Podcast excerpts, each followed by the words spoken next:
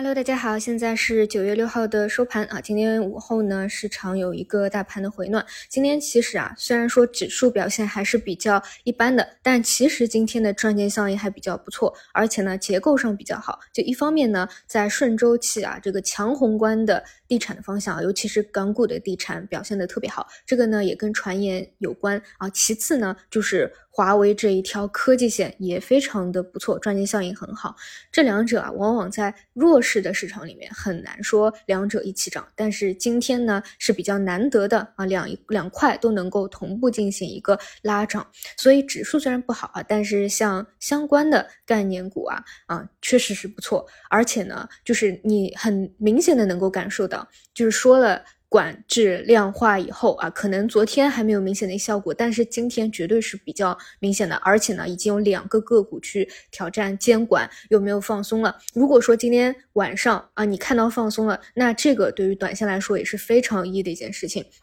而像华为产业链啊，嗯，今天早晨也讲过，就是真的就是看市场环境，市场环境好的时候，理论上啊，就是现在哪怕说今天又涨了，其实龙头股的涨幅，你跟过去华为相关题材相比，现在涨的都。不多的啊，真的是不算多，就是因为呃，一方面之前相关的埋伏的资金比较多，再加上前两周市场还比较疲弱，所以呃，哪怕啊上周突发的这个华为盘中一个事件出来，其实后面两天呢走势都比较的扭捏啊，有盘中洗盘的这样一个动作比较明显。但是你看最近啊，就这两天量化也。宽松了，然后也管制了，然后资金呢也想去挑战监管有没有异动的这个放松，就确实走得非常不错啊。那看看今天晚上怎么说这一块呢？大概率还是会延续的。如果尤其是没有什么监管的话，因为龙头已经打开一个空间了，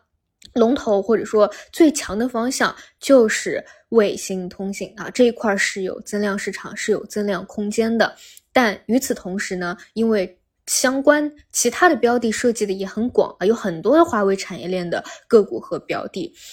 也是会挖掘的。这两天都是在逐步资金再去挖掘了啊，像昨天可能一些呃结构结构件啊。嗯，或者啊芯片啊有拉涨啊，今天蔓延到其他的。总之这一块呢，我觉得尤其是短线啊，短短期去看题材的朋友们，这个肯定是要去好好的做做功课的。当然顺周期这一块啊，也没有任何的矛盾啊。这如果市场环境好，两者是都可以进行一个同步拉涨的。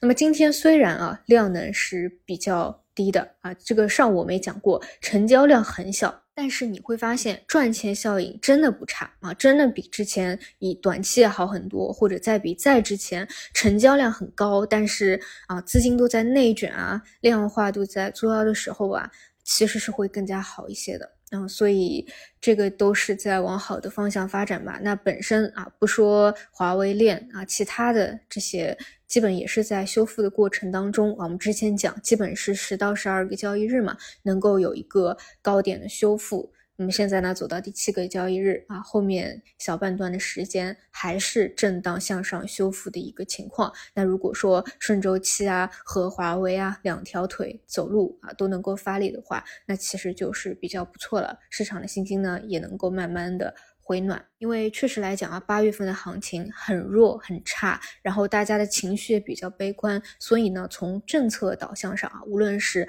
金融、地产的，到量化和异动规则的，真的都是逐步的在宽松，这些呢也算是倒逼出来的一些变化吧。那就希望真正能够落实到盘面上，能够涨起来啊，这个才是最根本的嘛。好的，那么我们就明天早晨再见。